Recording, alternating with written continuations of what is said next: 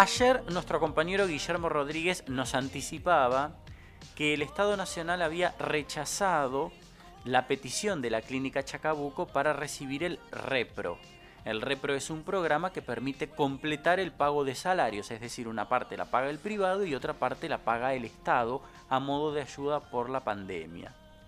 Esto genera dos miradas eh, posibles. La primera, la mirada de los trabajadores, ustedes saben y nosotros lo hemos retratado en nuestro programa, que en más de una oportunidad el sindicato del sector ha cuestionado a las autoridades de la clínica porque cuando abonan los salarios lo hacen descontando el repro a la espera de que el Estado lo abone y si no lo abona completan los sueldos ellos, pero un poco más tarde de lo que correspondería. Por otro lado está la mirada de la propia clínica Chacabuco que lo que dice es, si el Estado no nos ayuda, se nos hace cuesta arriba, pero no solo pagar los sueldos, mantener los servicios. Ricardo Zaraca es director administrativo de la clínica y está en línea con nosotros. Ricardo, buenos días. Hola, buenos días. ¿Cómo estás? Bien, muy bien. ¿Cuánto les da el Estado por el repro? Mira, el Repro estaba pagando, eh, empezó pagando 18 mil pesos por empleado y después eh, lo pasó a 22 mil pesos por empleado. El problema es que nosotros en el mes de febrero no lo cobramos y ahora nos vino rechazado el de mes de mayo que tendríamos que estar cobrando ahora en junio y nos, informaron ayer que estaba rechazado, con lo cual no lo vamos a cobrar. Si bien nosotros ya los sueldos eh, el día 10 se cancelaron todos. Eh, pero el problema es que contábamos con eso también para, para los sueldos de mes de junio, que se tienen que pagar ahora los primeros días de julio. ¿Cuántos eh, empleados tiene la clínica? 180 empleados. O sea que a 22 mil pesos por cada uno estamos hablando de una masa de dinero superior a los 4 millones. Sí, sí, estamos hablando de cerca de 4 millones de pesos. Eh, el, pero el problema, el problema radica no solo en, la falta de pago del repro, origina por el atraso que hay en los valores que, paga eh, PAMI y IOMA y bueno, el resto de las obras que están en un atraso de, valores de un 50% y el resto de obras sociales, sindicales o prepagas, eh, eh, eso más o menos se, se va se va mejorando y eso debe estar en un atraso entre un 10 y un 15%. Y el otro gran problema que tenemos es el aumento de los medicamentos los medicamentos han aumentado muchísimo, sobre todo los medicamentos de los pacientes COVID que están internados en terapia intensiva. Hoy tenéis que hablar de un costo promedio por día entre 70 y 80 mil pesos por día por paciente. ¿De medicamentos solamente? Con el paciente que está con respirador. Claro. Solamente de psicotrópicos, para que el paciente se mantenga dormido. Ahora, por eh, ejemplo, te pregunto... el otro, perdón, perdón, así no me olvido de decirlo. El otro problema que tenemos es que las internaciones son muy prolongadas. Eh, y hoy un paciente COVID en terapia intensiva no baja de los 20 días. Y nosotros, ¿cómo es el sistema de, de PAMI? El sistema de PAMI es capitado. Eh, te pagan un monto fijo, eh, interno lo que internes. Y eh, hoy ya te digo, 20 días un paciente eh, internado en terapia intensiva, estás hablando solamente de, drogas para para psicotrópicos, solamente en 20 días estás hablando de un millón y medio de pesos. Un paciente solo. A ver, a ver si, si, si ordenamos. Vos lo que me decís es, el mayor problema lo tenemos con PAMI y con IOMA. PAMI porque te, te, paga una media mensual independientemente de la cantidad de personas internadas que tengas. Claro, en medio de una pandemia seguramente la cantidad de personas internadas aumentó, sobre todo internadas en terapia intensiva, que por supuesto tiene un mayor costo. Y por otro lado, IOMA lo que tiene es un atraso en el monto de lo que te paga, con lo cual ha pasado año, año y medio, 15 meses concretamente de pandemia, los montos están muy atrasados y otra vez hay muchos pacientes internados, algunos de ellos en terapia intensiva y para la clínica es muy costoso. Con lo cual lo que vos me estás queriendo decir es, sostenemos tratamientos o internaciones muy costosas con dos obras sociales centrales que nos pagan poco. ¿Te entiendo bien? Exacto, así es, así es. Y bueno, eh, nosotros en el año 2020, eh, eh, que se pagaba el ATP, que era un monto mayor, y no había tanta internación eh, en terapia COVID. En el 2020 eh, se pudo ir, llevando, no tuvimos tanto problema.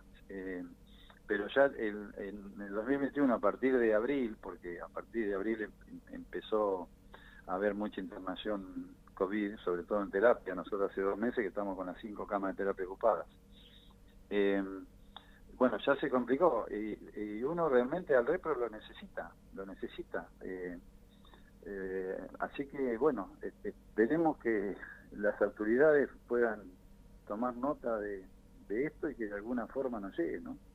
Sí, entiendo, entiendo el cuadro de situación. En definitiva, vos lo que me estás diciendo es este año tenemos costos mayores que el año pasado, no solo por una inflación, que es un dato evidente, sino porque además hay mayores internaciones. La segunda ola ha pegado muy fuerte en Tandil.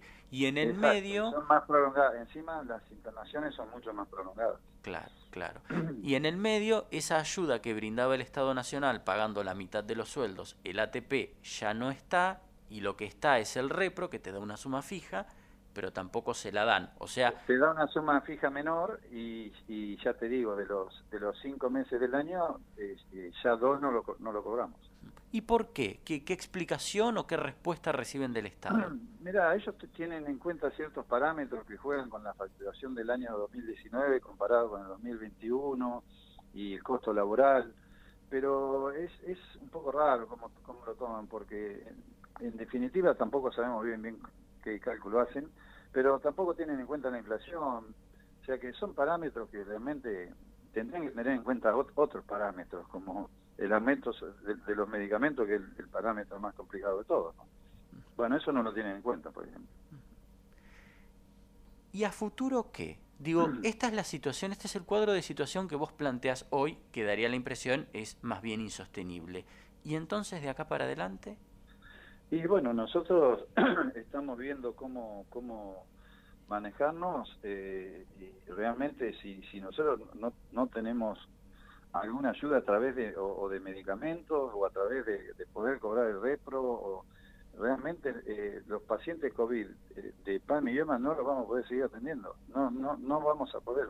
Estamos haciendo lo imposible porque sabemos la, la gravedad sabemos lo que esto significa. Nos, la clínica siempre ha apoyado eh, la atención de estas dos obras sociales. Hace 20 años que estamos trabajando con, con las dos obras sociales y, queremos seguir atendiendo, queremos hacer todo el esfuerzo posible. Eh, es un momento muy delicado, uno no quiere alarmar a nadie, pero la, realidad es que necesitamos ayuda para poder seguir.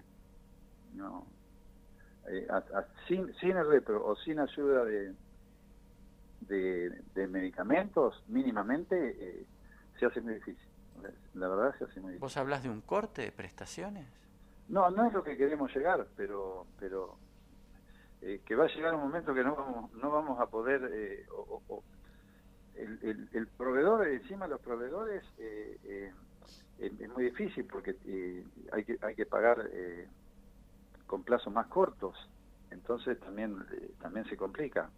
Y bueno, y el mes que viene hay que pagar aguinaldo. Eh, el problema va a suceder cuando, cuando uno no pueda pagar sueldos, ¿no es cierto? Ahora... Y, justo en este momento que los empleados es donde, creo que nadie tiene duda que es donde más merecen cobrar y, y son los que están poniendo el pecho en este momento, ¿no? Ahora, teniendo en cuenta que tanto que se habla de la integración del sistema de salud, y vamos a abordar el tema más adelante, en Tandil es prácticamente un hecho. Clínica, sanatorio y hospital están trabajando de manera integrada. Si la clínica, por esta situación que vos describís y se entiende, dijera, no puedo recibir pacientes de PAMI y de IOMA, desequilibra todo ese, eh, todo ese, todo ese delicado equilibrio. ¿Han hablado ustedes con el municipio para ver si el municipio puede acercar alguna ayuda económica? Nosotros hemos, hemos, hablado, hemos hablado con la Comisión de Salud del Consejo Deliberante, hemos mandado una nota a IOMA eh, pidiendo si nos pueden colaborar con medicamentos, eh, eh, medicamentos que se usan en terapia, no, no, no estamos hablando de todos los medicamentos, los medicamentos que se usan en terapia que son los que han aumentado demasiado, diría, ¿no? Y hemos mandado una nota a PAMI también, o sea que eh, ayer a la mañana estuvimos reunidos con el señor Martínez de, de ANSES, que la verdad que nos atendió muy bien, y, se iba a ocupar a ver por qué el repro no nos, había, nos había sido rechazado. O sea que estamos, estamos hablando con todas las autoridades. Eh, por eso esperamos tener algún tipo de, de colaboración. ¿Los salarios se están pagando en cuotas? No, no, no, no, los salarios se pagan bien, están totalmente al día. No, no, tuvimos un atraso de cinco días este mes, esperando el repro, que el día 10 bueno, no ese es el, es el cuestionamiento que hace el sindicato, que pagan en los salarios descontando el repro hasta que el, Estado los abona. Es cierto, el atraso fue de, eh, de 22 mil pesos eh, cinco días, ese fue el atraso que tuvimos. Pero los sueldos están totalmente al día.